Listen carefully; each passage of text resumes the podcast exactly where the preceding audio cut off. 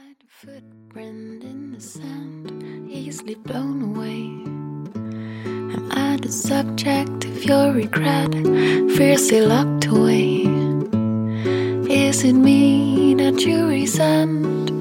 各位亲爱的小伙伴，大家早上好，我是姚老师。在新一周的美剧台词分享当中呢，咱们今天的话呢是第一期。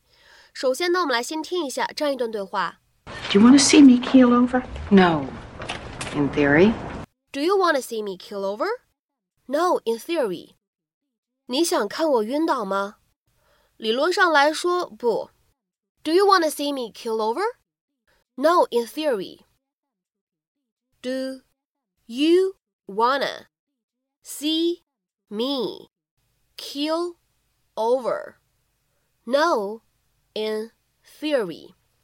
那么在这样的一段英文台词当中呢，我们只需要注意一处发音技巧。就是当 keel 和 over 出现在一起的时候呢，我们可以做一个非常自然的连读。那么此时呢，我们可以读成 keel over，keel over。Look at him, just chatting away. So inconsiderate. Phyllis, we've only been waiting here for two minutes. Told you when we left the house that I needed to eat. I have low blood sugar. Do you want to see me keel over? No. In theory?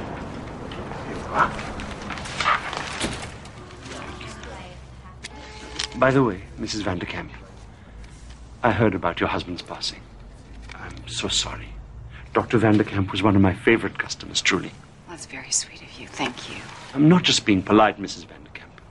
How are you feeling? Well, Mr. Pejman, we're holding up as best we can under the circumstances. I'm sorry, this is uh, Rex's mother, Phyllis.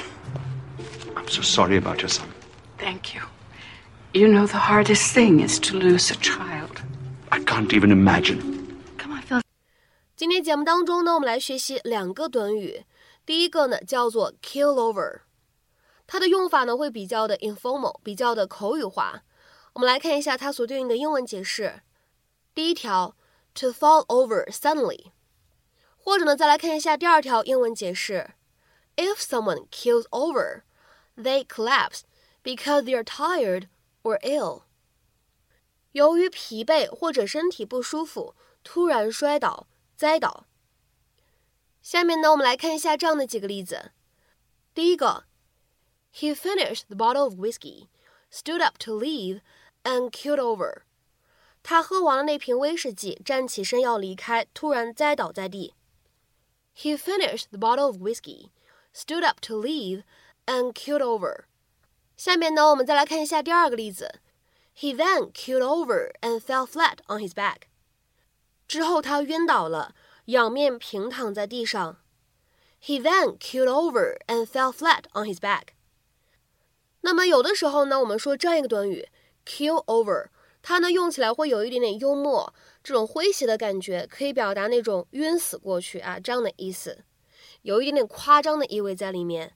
比如说下面呢，我们来看一下这样一个例子：It was so hot that I thought I would keel over and pass out if I didn't get some air soon。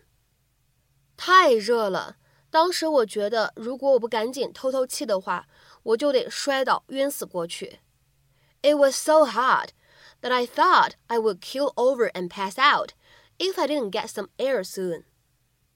下面呢，我们再来看一下这样一个例子：It was so hot in the room that two people just keeled over. 房间里面太热了，两个人刚晕过去了。It was so hot in the room that two people just keeled over. 那么今天关键句当中呢，还出现了这样一个短语，叫做 in theory，它呢指的是理论上来说。言下之意是呢，实际情况呢也许是不一样的、不同的。下面呢，我们来看一下对应的英文解释。It is used to say that a particular statement is supposed to be true, but may in fact be wrong。那么下面呢，我们来看几个例子。第一个，In theory。These machines should last for ten years or more。理论上来说，这些机器应该可以用十年甚至更久。In theory, these machines should last for ten years or more。下面呢，我们再来看一下第二个例子。That sounds fine in theory, But have you really thought it through？理论上听起来那个办法可行，但是你真正全面考虑过这个方法了吗？That sounds fine in theory, but have you really thought it through？下面呢，我们来看一下倒数第二个例子，是一个对话的形式。第一个人他说 ，Aren't you supposed to be retired？第二个人回复说，Yes, in theory。难道你不是应该退休了吗？对，理论上来说是的。Aren't you supposed to be retired? Yes, in theory. 下面呢，我们来看一下本期节目当中的最后这个例子。In theory, if I take my medicine regularly, I will get well. 理论上来说，只要我按时吃药，我就会好的。 In theory, if I take my medicine regularly, I will get well.